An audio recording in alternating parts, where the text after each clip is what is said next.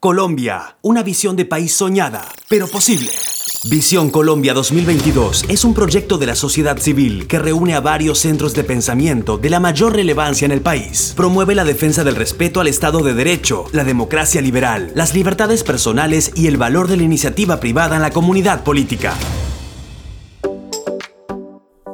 ¿Qué tal? Bienvenidos a nuestro podcast de Visión Colombia, esta nueva faceta que estamos explorando que se llama Pensando en Colombia, donde hacemos un recuento de las mejores columnas de opinión de la semana para poder compartírselas, leer con ustedes y como es usual tenemos un invitado que nos ayuda con su análisis y con sus eh, breves aportes sobre algunas de estas columnas. Quiero dar la bienvenida entonces el día de hoy a Bernardo Henao abogado javeriano, presidente de la Asociación Únete por Colombia. Bernardo, bienvenido, gracias por estar aquí. Además, gracias por traernos su columna. Por sus acciones lo conoceréis. Petro no es el cambio. Muchas gracias, Ana María. Es un gusto compartir contigo y a todos los oyentes un buen día. Eh, dice la columna, por sus acciones lo conoceréis, Petro no es el cambio. Los debates presidenciales estructuran un espacio democrático para dar a conocer a los electores, entre otras, las características generales de personalidad de los candidatos, su estilo de liderazgo, su posicionamiento en materia de políticas públicas y particularmente las diferencias en las ideas políticas de los participantes para proveer información al ciudadano y obtener su voto. En verdad, ese marco ni por asomo se evidenció en el debate realizado este martes en el Cruel Nogal de Bogotá, más pareció un reality show de egos y peleas entre algunos de ellos, con olvido de las propuestas que debían formular y de la seriedad que reclama un encuentro de esa calidad. Como la mayoría de las confrontaciones que se presenciaron en esa presentación lo fueron con Gustavo Petro, viene al caso advertir a los votantes que contrario a lo que este candidato expone, no representa ni es el cambio, situación que de no ser por la frágil memoria que en estas leyes acompaña a los electores, no sería necesario recordarla, bastaría memorar su paso por la alcaldía de Bogotá, pero hay más. Si bien sus antecedentes como militante del subversivo M-19 podrían superarse, no debe ocurrir otro tanto con la condena proferida por el juzgado 106 de instrucción penal militar a 18 meses de arresto por el delito de porte ilegal de armas, la que extrañamente el condenado y sus abogados consiguieron cambiar para convertir un delito en una simple contravención, empleando para ello diversos malabarismos jurídicos, lo que de suyo es una ofrenda al orden jurídico que rige a los colombianos. Así fue como Petro pudo inscribirse como candidato presidencial en el año 2010, pues pese a que a él no se le concedió indulto, el Consejo Nacional Electoral no tuvo en cuenta el delito de porte de armas que le inhabilitaba para aspirar. También se demandó la pérdida de investidura del senador Petro, la que no fue decretada, entre otras razones, por la desaparición de la sentencia condenatoria y a través de esas argucias sigue en su carrera política desconociendo lo dispuesto en el artículo 197 en concordancia con el 179 de la Constitución Política que consagran como causal de inhabilidad para ser elegido como presidente a comillas quienes hayan sido condenados en cualquier época por sentencia judicial a pena privativa de la libertad, excepto por delitos políticos o culposos, cierro comillas. Quizás esas decisiones obedecen al derrumbamiento de la justicia, que sin discusión se originó en la toma que el M-19 realizó del Palacio de la Justicia, momento a partir del cual el deber de administrar justicia cambia su rumbo. Petro ha sostenido que no lo pueden vincular en la participación de esos hechos, porque él se encontraba en prisión pagando una condena de 20 meses por el porte ilegal de armas. Entonces, ¿cuál es la verdad? El elector objetivamente decidirá. Posteriormente, como hecho cierto y público, aparece el sonado caso de las bolsas de dinero, investigación penal que la Corte Suprema de Justicia archivó con fundamento en la figura de la prescripción al considerar que tal no había ocurrido para la campaña del 2018. El Consejo Nacional Electoral terminó la actuación administrativa que se le siguiera a Petro por la financiación de la campaña, declarando en la resolución número 2021 de febrero del año anterior la caducidad de la facultad sancionatoria. Radicados 13004 raya 18 y 00127 raya 19. Entonces, es real que esa conducta reprochable sucedió solo porque el paso del tiempo no fue objeto de sanción, a lo que se suma que no se puede ignorar lo públicamente dicho por Diosdado Cabello, que Petro pidió apoyo financiero en el vecino país de Venezuela para su campaña. La falta de apego y respeto a la ley también se puede apreciar en el inicio de su actual campaña electoral, pues el ordenamiento jurídico únicamente permite adelantarla a partir del 29 de enero del 2022. Sin embargo, Gustavo Petro en plazas y lugares públicos la comenzó sin autorización legal con mucha antelación. La Biblia, en Mateo 7, versículo 15, nos motiva a cuidarnos de los mentirosos y en el versículo 16 señala, comillas, ustedes los pueden reconocer por sus acciones, pues no se cosechan uvas de los espinos ni higos de los cardos, cierro comillas. Qué tan verídica expresión. Referente de esa conducta es el paso de Gustavo Petro por la alcaldía de Bogotá, el cual se caracterizó por el incumplimiento de las metas, mostrándose como un ineficiente administrador y ejecutor. Las cifras sobre su gestión en Bogotá así lo confirman. Total abandono sobre infraestructura, movilidad y seguridad. En el cumplimiento de los programas que presentó sobre gestión y riesgo y climático, pese al énfasis que sobre el tema formuló, no concretó obras de trascendencia en punto con drenajes y recuperación de áreas protegidas incumplió con las metas de construcción de nuevos centros educativos y de equipamiento y creación de hospitales. La modalidad más utilizada en su gobierno lo fue la directa, más vale decir a dedo, dejando de lado los sectores y programas que requerían la de licitación. La compra de vehículos para el servicio de aseo que adquirió Petro muestra un detrimento patrimonial del distrito, en tanto muchos de ellos se han catalogado como inservibles, por lo que se adelanta un proceso de responsabilidad fiscal. Luego, si quien no pudo lo menos podrá lo más, demagogia en estado puro. Su conocimiento de economía se reduce a un pésimo discurso político sin fundamento ni sustento en las reglas de la economía de mercado. Otro ejemplo de ello es el trato que imprimiría al petróleo y al carbón, productos esenciales de la economía del país, de los cuales señala prescindiría para cambiarlos por turismo, sin detenerse en el impacto negativo que esa decisión traería para la balanza del país y consecuentemente para la solución de la problemática social de Colombia. También son particularmente graves sus ataques a los empresarios, ignorando que son ellos quienes dan empleo en el país. Pero lo peor de Gustavo Petro es, sin duda, su discurso de odio, la polarización que promueve y que no puede llevarnos más que a la confrontación, la violencia. No olvidemos los terribles hechos del paro terrorista y los bloqueos que polarizaron la economía del país sin beneficiar absolutamente a nadie. Ya sabemos cuál papel jugó este funesto personaje. ¿Qué podemos entonces esperar de un eventual gobierno suyo? La respuesta elemental es que convertiría a Colombia en otra Venezuela. Sería la total ruina. Es el cambio que propone y sobre el cual tienen que meditar los votantes al momento de elegir. Pildorita. El inadmisible ajusticiamiento del conductor y del Brando Rivera, que causara accidentalmente la muerte de una familia en Berra, nos lleva a preguntar hasta cuándo seguiremos siendo tan permisivos con la justicia especial indígena. Se impone aquí la judicialización de los responsables de la pavorosa ejecución. Muchas gracias. Bernardo, que no puedo estar más eh, de acuerdo con usted en muchos, en la mayoría de los puntos de su columna, pero al parecer Petro sabe y tiene un manejo de las cortes y de la rama judicial que le ha llevado a salir limpio, no en una, en múltiples ocasiones. Y lo vemos ahora como candidato presidencial, en donde se vende como una imagen nueva, pero pues tenemos que recordar que ha sido senador por mucho tiempo, eh, fue alcalde de Bogotá y nos demostró qué tan buen administrador y ejecutor puede ser. Y mi pregunta es, ¿qué nos está o qué le está llevando a la gente a creer que es el algo distinto, que es la oportunidad de ese cambio? Eh, yo pienso que en Colombia estamos incurriendo en un error de no investigación y lectura. Aquí nos estamos moviendo en lo crucial, en lo esencial, por titulares. La gente no está revisando, no se está documentando, no está mirando antecedentes. Petro es de reciente data. Quizás su momento cumbre brillante fue en su momento los debates que hizo en el Congreso contra el paramilitarismo. Eso fue en su época quizás lo que le catapultó. Pero si uno va y mira su pasado, que uno no lo puede desconocer, pues se alzó en armas contra la República.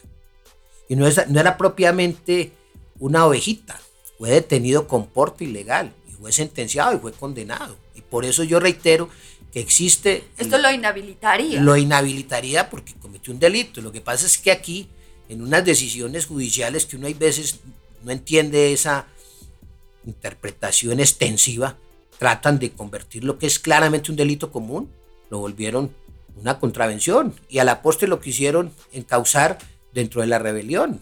Y eso no, eso era un delito simple y llanamente por el cual pagó condena. Y en el expediente, cuando le estudiaron la pérdida de investidura, pues nunca llegó al proceso del expediente, pero sí llegó la constancia de la cárcel donde estaba detenido y que había purgado la condena. Y él mismo la acepta. Luego sabemos que es un delincuente, que fue puesto preso y que tiene ese antecedente que no lo puede borrar. ¿Por qué la gente olvida tan fácilmente? ¿No tenemos memoria? ¿O son unas ansias de cambio y una desconexión con las instituciones? Eh, con las diferentes instituciones que han perdido una credibilidad, hay una desconexión con el electorado, con la ciudadanía, que en su gran mayoría están llevando a los ciudadanos a comprar falsas expectativas. Hay dos, hay dos eventos. Uno es la pereza intelectual que ya dijimos, que la gente no le gusta leer, no le gusta documentarse, quieren que todo se lo entreguen ya resuelto con el título.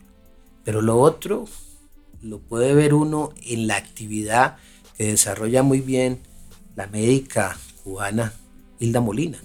Ella nos expone en todo lo que ha sido su trayectoria en, materia médica y en materia de lo que vivió al lado de, en su momento de Fidel Castro, de cómo es posible lavar el cerebro a la gente, cómo es posible con la gente preparada que lleva ese mensaje de encauzar a las personas, hacerles un lavado cerebral. Y eso fue lo que vivió Cuba con Fidel, y eso es lo que ocurre aquí, desafortunadamente, con mucho colombiano y, mucho joven que creen unos discursos no por convicción ni por fundamentación yendo realmente a ver si las pruebas son como tal, sino que entran a ser encasillados dentro de ese lavado cerebral y parten de la premisa que todo eso que les dicen es cierto, pero no verifican si realmente ocurrió y la historia lo confirma. Ahora, dentro de sus pildoritas habló sobre lo acontecido con el pueblo en Berra, en donde se asesinó a un conductor, a un trabajador. Eh, llama la atención la falta de pronunciamientos por parte de la fiscalía. Hemos escuchado los pronunciamientos de la alcaldía donde ha exigido al gobierno y al Estado que eh, la comunidad en Berra debe retornar a sus territorios y deben salir de Bogotá eh, y que los responsables un poco son el estado de la reubicación de esta comunidad. Bien sabemos cómo se han dado todas estas marchas de las mingas. Bien sabemos el papel que ha jugado la CRIP. Pero también sabemos que ha faltado autoridad. Aquí en Bogotá se han establecido en la Florida y se han establecido en el Parque Nacional y no se ha dado la autoridad suficiente para demandar el retiro y llevarlos a sus resguardos. La ley de ellos prima los resguardos, no tiene por qué primar en las calles de Bogotá, y menos que vengan ahora a justiciar a una persona humilde que estaba trabajando en su colección, en su camión, y fue un accidente. Yo sí siento que la señora alcaldesa, que si bien hoy salió a reclamar ya el pronunciamiento de la justicia ordinaria para que judicialice los responsables, yo con todo respeto le a decir, señora alcaldesa, que usted tiene una cuota de responsabilidad alta. Usted es una persona que ha permitido, en la forma como ha tratado las marchas, en la forma como ha tratado esta presencia de estos eh, indígenas en estos sitios que he mencionado, y creo que a usted le compete y le cabe algún tipo de responsabilidad disciplinaria y eventualmente también se puede mirar de otra conducta. Yo espero que con el equipo de abogados que tenemos en nuestra organización estudiar este tema. Ya había un pronunciamiento similar donde están reclamando de su parte hay responsabilidad. Y creo que aquí las calles de Bogotá no estaban hechas para que las comunidades indígenas estén en ese tema. Bueno, hablando justamente de la alcaldesa, quiero eh, compartirle la columna de Alejandra Carvajal. Claudia López, incapaz para el cargo. Vamos a hacer este ejercicio. Yo leo y enseguida usted me hace un breve comentario de un minuto y medio. La gestión actual de la actual alcaldesa indica que su salud mental está mal o que es incompetente para ejercer el segundo cargo de elección popular más importante del país. Históricamente, a los mandatarios nacionales y locales, sus contradictores les ponen etiquetas de distinta índole, y Claudia López no ha sido la excepción. A la alcaldesa la llaman Cantinflas por sus múltiples salidas en falso, Hitler por sus declaraciones en contra de los migrantes venezolanos, la chimoltrufia porque así como dice una cosa dice otra, Pantallita, porque está dispuesto a hacer lo que sea para salir en noticieros. Y la gamina, por sus constantes faltas de respeto hacia otros. La lista de apodos es bastante más larga, lo cual es proporcional a su errático estilo de gobierno. Tan pronto fue elegida López, dijo los medios de comunicación textualmente, abro comillas, yo no llegué hasta aquí por ser la mujer que se queda calladita para verse más bonita. Cierro comillas.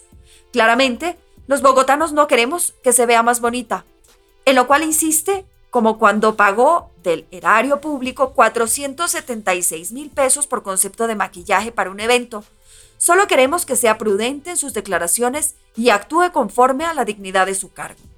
Es inquietante que casi a diario la opinión pública se pregunte por el estado de salud mental de la alcaldesa, como consecuencia de sus incoherentes declaraciones y decisiones. Han llegado a asegurar que puede tener un problema de carácter psiquiátrico. En caso de que sea cierto que la alcaldesa tiene un problema de salud de esta índole, la invito amablemente a asistir a terapia psiquiátrica o psicológica y solucionarlo. Esto de malo esto nada de lo eso nada de malo tiene. El actual presidente electo de Chile, Gabriel Boric, en su momento tuvo un TOC, trastorno obsesivo compulsivo, por lo que abandonó temporalmente su cargo como senador para internarse en una clínica psiquiátrica, lo cual es algo perfectamente entendible y manejable. Todos, en algún momento de la vida nos enfermamos. Lo que sí está mal es conducir el destino de una de las más grandes urbes latinoamericanas sin ser apto para ello. Si Claudia López tiene algún desorden de carácter psiquiátrico o psicológico, es algo que solamente podrá certificar un especialista. Cualquier otra cosa es especulación. En caso de padecer un trastorno y no puede manejarlo con medicamentos, deberá apartarse de su cargo, al igual que Boric puede, al poco tiempo, reincorporarse. Su mejoría convendría a todos los bogotanes, pues si ella le va bien, a todos nos va bien. Ciudadanos de a pie buscando la revocatoria. Como consecuencia de lo que muchos sectores califican como una mala gestión, cientos de ciudadanos se han agrupado para iniciar movimientos que promuevan la revocatoria del mandato de Claudia López. Actualmente uno de ellos ha cobrado fuerza. Se llama Bogotá Revoca. Esta es una iniciativa 100% civil de la que hacen parte bogotanos sin ninguna afiliación política que están cansados de los constantes atropellos de los que consideran víctimas. Atropellos reales, pues si antes era difícil vivir en Bogotá, ahora es casi imposible. Todos los indicadores de gestión y desempeño de la actual alcaldesa así lo avalan. Colombia tiene desplazados por violencia, desplazados por el COVID, por la pandemia varias personas tuvieron que irse de sus ciudades y ahora desplazados por Claudia López, ya que cientos de habitantes han tenido que huir de Bogotá porque la ciudad dejó de ser viable. Tengo amigos y conocidos que han manifestado que tuvieron que dejar la ciudad porque hay otras capitales y municipios que ofrecen para ellos y sus familias una mejor calidad de vida. Aquellos que quieran sumarse al movimiento de revocatoria de la alcaldesa y ejercer sus derechos como ciudadanos inconformes que quieren urgentemente un cambio pueden ingresar a la página web www.bogotarrevoca.com. Allí pueden encontrar información sobre los puntos de encuentro para firmar la revocatoria, así como descargar los formularios para recoger en sus barrios con sus familiares y amigos las firmas para lograr este propósito. Se necesita un millón de firmas, que son muchas pero que con la ayuda y compromiso de la ciudadanía pueden conseguirse. Hay apenas 85 días para ello, lo cual lo constituye un reto enorme, pero no imposible. Claudia López con frecuencia culpa de todos los males de la ciudad a los políticos, calificándolos negativamente. Lo malo de los políticos no es su condición, sino que hagan leguleyadas y atropellen los derechos de los ciudadanos. Ese es el caso de Claudia López, una política que hace que las personas desconfíen cada vez más de ellos que dedican el 100% de su tiempo a asuntos públicos. Apoyar iniciativas como Bogotá Revoca es netamente civil, fortalece la democracia y debilita a la demagogia. La unión hace la fuerza. Creo que Alejandra Carvajal recoge en el inicio de su columna todas aquellas manifestaciones que los ciudadanos expresan. Y esas calificaciones que allí le endilgan a la mandataria, pues sí dejan hacer la, pregunta o la inquietud que ella expresa al comienzo de su columna de si es que está mal su salud mental o que es incompetente. Uno u otro caso es grave, porque si estuviese con el tema de salud mental afectada, pues bien lo dice la, columnista, ese es un tema de autoridad psiquiátrica que lo va a determinar, pero sí denotaría que estaría al frente de los destinos de la ciudad capital una persona que tendría que tener ese tratamiento. Muchas veces nosotros los residentes en Bogotá nos quedamos aterrados sobre lo que eran sus posturas bipolares. Un día decía una cosa y otro día decía la contraria. Y muchas veces nos quedamos aterrados, lo que pasó en el aeropuerto, lo que pasó con las vacunas, todos estos hechos lo que ha pasado con la policía. Yo sí, sinceramente, aplaudo eh, el alcance de la expresión que recoge en esta columna Alejandra. Por supuesto, frente a la incompetencia, sí siento que los ciudadanos estamos totalmente eh, perjudicados por muchas decisiones en muchos frentes.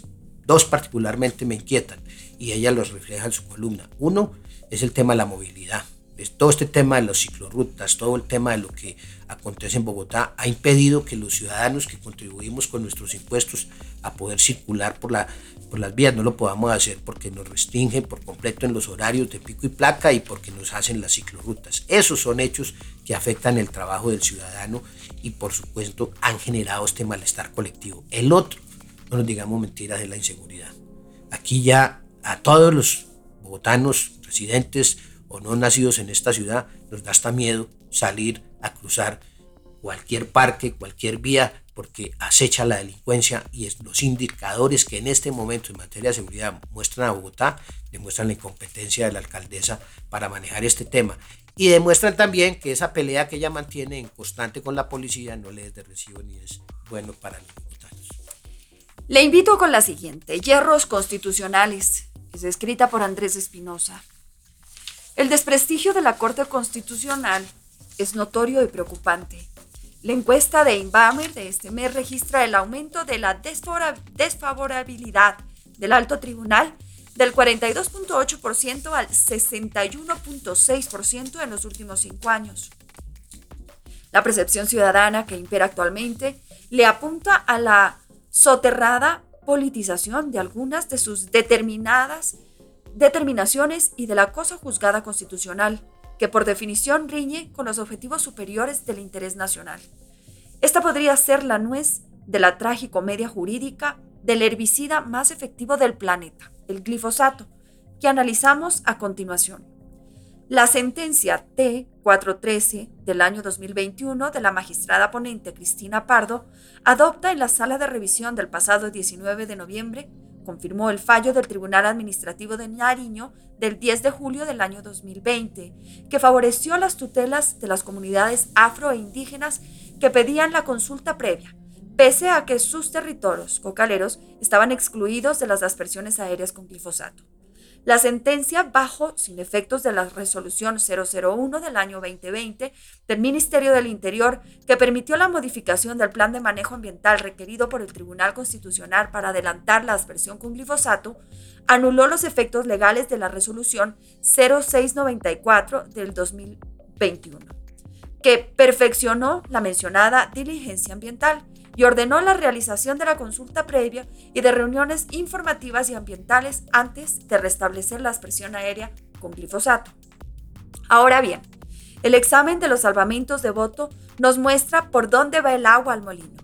La magistrada Gloria Estela Ortiz salvó su voto en la sala de revisión de tutelas del año 2021, compuesta por tres magistrados, que finalmente adoptó la sentencia de Marras con escasos dos votos. La magistrada Ortiz sostiene que las acciones de tutela debieron declararse improcedentes para controvertir la resolución 001 del año 2020 del Ministerio del Interior. El mecanismo idóneo para impugnar un acto administrativo es el control de nulidad en el Consejo de Estado. Además, los tutelantes no acreditaron un perjuicio irremediable ni demostraron su afectación directa. En cuanto a la participación ambiental de los interesados, la magistrada Ortiz evidenció que la Agencia Nacional de Licencias Ambientales y la Policía Nacional sí garantizaron el derecho a la participación ciudadana de manera previa, amplia, pública, participativa, eficaz y deliberativa, como exige la Corte Constitucional. Para el efecto, estas entidades estatales desarrollaron una estrategia mixta de canales digitales y espacios presenciales para coordinar las reuniones informativas y de consulta previa, con lo cual les dieron estricto cumplimiento a los requerimientos constitucionales exigidos para reanudar la aspersión con glifosato. En consecuencia, se impone una acción de nulidad de la sentencia T413 de 2021 de la Corte Constitucional por extralimitarse en el ejercicio de sus competencias y por transgredir de forma sostenible, probada, significativa y trascendente el debido proceso de la ANLA y la Policía Nacional. Andrés de Espinosa. Andrés acierta al escribir tan monumental columna. Eh, nosotros los abogados estamos muy, muy inquietos y preocupados por el activismo judicial y en particular por recientes sentencias que has pedido la Corte Constitucional. Una de ellas, la, el tema del presidente Uribe, que bien recuerdan que hubo tres salvamentos de voto que por supuesto llevaron a que hubo una confusión entre las decisiones de lo que tenía que ver con imputación y lo que tenía que ver con indagatoria. Pero allí lo grave fue lo que se conoció por el propio magistrado Linares que dejó saber que, lo sabía, que lo había llamado o había llamado a algunos de los magistrados el expresidente Santos. Ese fallo, pues obviamente quedan muchas dudas. Otro fallo fue el alargue de la Comisión de la Verdad en su periodo de tiempo. Pero el, el que llama y desborda la gota fue este fallo que bien trata en su columna Andrés. No hay derecho que decisiones de índole administrativo, que eran del resorte del conocimiento privativo del Consejo de Estado, la Corte Constitucional haya tomado una decisión por dos magistrados afectando toda una política de seguridad nacional y no teniendo en cuenta lo que dice la magistrada Ortiz en su salvamento de voto. La policía sí cumplió y acreditaron todos los hechos, pero lo extraño de esto es que esos territorios donde vinieron a reclamar están cobijados por la ley de la jurisdicción indígena y no hacen parte de aquellos donde va a haber aspersión aérea. Entonces uno no comprende que vengan a reclamar quienes están ya protegidos. Bueno, y, que, y, que, y que sea más válida esa opinión. Pero bueno, Bernardo, yo en la última parte de esto quiero invitarle a escuchar a Omar Hernández. Omar Hernández es estudiante de Derecho de la Universidad Libre, además de ser coordinador local de Students for Liberty en Colombia. Y pues se lanza al agua también como columnista invitado nuestro. La idea de esto también es generar un espacio, Bernardo, donde esos jóvenes escritores, esos jóvenes columnistas tengan como demostrar el trabajo, lo que están pensando y cómo están viendo al país. Esto es pensando en Colombia y pensando desde los jóvenes. En la actualidad, es primordial entender la importancia del libre mercado y en especial de la empresa privada, la cual es el verdadero motor de un país y que a su vez le permite desarrollarse por medio de la generación de riqueza. Ahora bien, las distintas políticas que se han implementado a lo largo de la historia reciente en Colombia denotan un claro ejemplo de ese Estado paternalista que propició el Estado social de derecho, donde abundan las medidas asistencialistas que combinadas con un toque de populismo, los gobiernos usan para vanagloriarse a sí mismos y hacerse ver como los héroes que erradican la pobreza entregando subsidios gratis sin una distinción más allá del estrato socioeconómico y sin mérito alguno en determinados casos a quienes clasifican como pobres a pesar de que muchos de ellos se encuentran en aptas condiciones para trabajar. Estado paternalista, un beneficio o un perjuicio. Las políticas asistencialistas son muy perjudiciales para los colombianos, pues se ha gestado una cultura dependiente al Estado. ¿Qué implica esto y por qué es tan perjudicial? Tal perjuicio se traduce en que hay personas que pretenderán vivir gratis a costas de los demás, a costa del Estado y por ende de los particulares. Peor aún, sucede que tales personas, una vez prueben las mieles del Estado a través de los subsidios, van a querer seguir extrayendo estas cada vez más. Papá Estado pretenderá amparar a un gran número de beneficiarios dentro de sus programas sociales de subsidio gratis, personas que en su mayoría se encuentran en considerables niveles de pobreza y que conforman con este dinero que se les entrega, acostumbrándose a vivir con ello y despreocupándose por mejorar sus condiciones de vida o por buscar un empleo mucho menos por emprender o crear una empresa. ¿De dónde sale el dinero para financiar tantos programas sociales y asistenciales y entregar los subsidios?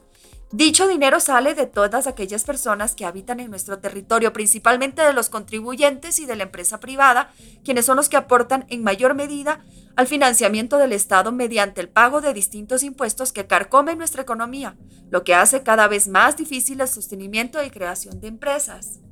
El círculo vicioso generado resulta ser un tanto peligroso. Vuelve conformistas y dependientes a quienes se acostumbran a recibir subsidios y a la vez succiona obligatoriamente el dinero bien ganado por los contribuyentes.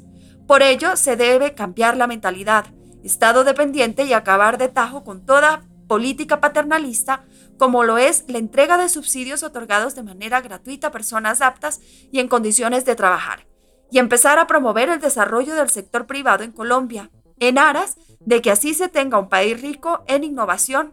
Asimismo, es válido destacar que al expandir los sectores empresariales privados aumenta el número de empleos, lo cual conducirá a una mejora económica para los colombianos y a un aumento significativo en las condiciones de la calidad de vida de estos. Para que la expansión de la empresa privada en Colombia se desarrolle correctamente, debe garantizarse la coordinación social y despertar la función empresarial, por lo que debe prevalecer una economía de libre mercado que evite la que evite la intervención estatal en materia económica, pues esta injerencia termina registrando el libre ejercicio de la empresarialidad, provocando desviaciones a esa red de transmisión de información que se necesita para la adecuada coordinación social entre el empresario, el cual se debe encargar de identificar las necesidades de los consumidores con el propósito de satisfacerlas y obtener su recompensa por ello, que son las utilidades, y todas aquellas personas que buscan mejorar sus condiciones adquiriendo bienes o servicios de las distintas empresas que pueden estar presentes. Dicha relación permite que el empresario siempre busque atender las demandas de los individuos, pues sólo así obtendrá ganancias, y en caso de no satisfacer los requerimientos de los demás, incurrirá, ya sea en el cierre de su empresa u obligándose a realizar un mejor cálculo de la necesidad que presentan los individuos en determinado momento. El problema de las desviaciones provocadas por el Estado al momento en que interviene en dichas relaciones son las principales causas de los errores en el cálculo económico de los distintos agentes en el mercado y que por ende nubla la vista al momento de identificar oportunidades de negocios, terminando por impedir la satisfacción de necesidades por parte del sector privado, acabando con la competencia y favoreciendo un aumento en los niveles de pobreza de la sociedad y de manera conjunta, empeorando la calidad de vida en la misma. Así que se debe dejar de entregar subsidios gratis y empezar a promover la creación y expansión de empresas privadas que compitan entre sí para que todos y cada uno de los individuos pueda tener distintas opciones y elegir la mejor les parezca para satisfacer sus necesidades. Piensen que es mejor entregar pescados a las personas o enseñarles a pescar siempre las economías existencialistas o amparadas en entrega de subsidios llevan a esos resultados desastrosos, porque la iniciativa empresarial se pierde y por supuesto la gente se vuelve perezosa y quiere vivir es del Estado y no quiere trabajar ni quiere producir. Eso se ha visto en, varios países europeos inclusive que propenden por el socialismo y a toda hora las familias están pendientes de ir a recoger el cheque que les entrega el Estado. Muy, muy, muy claro lo que dice el joven Hernández, que hay que enseñarles a pescar. Yo le complementaría que es clave y fundamental que los estados sí doten de préstamos para incentivar a los jóvenes, a los empresarios jóvenes y a aquellas otras entidades a crear empleo, emprendimiento y generar empresa y riqueza. El crédito es fundamental, pero no el auxilio. El auxilio destruye, el crédito permite el progreso. Bernardo, yo solo que me queda por agradecerle. Eh, espero que siga compartiéndome sus columnas. Nosotros vamos a seguir realizando este ejercicio que creemos que es absolutamente necesario, porque somos fieles creyentes del debate de ideas, Bernardo que las cosas se las debate mediante las ideas, mediante planteamientos, mediante propuestas. Así que les invitamos a que compartan estas columnas, que nos escriban. Nos pueden seguir en nuestras diferentes redes sociales y visitar nuestra página de internet www.visioncolombia2022.com. Nos vemos la próxima semana. Muchas gracias.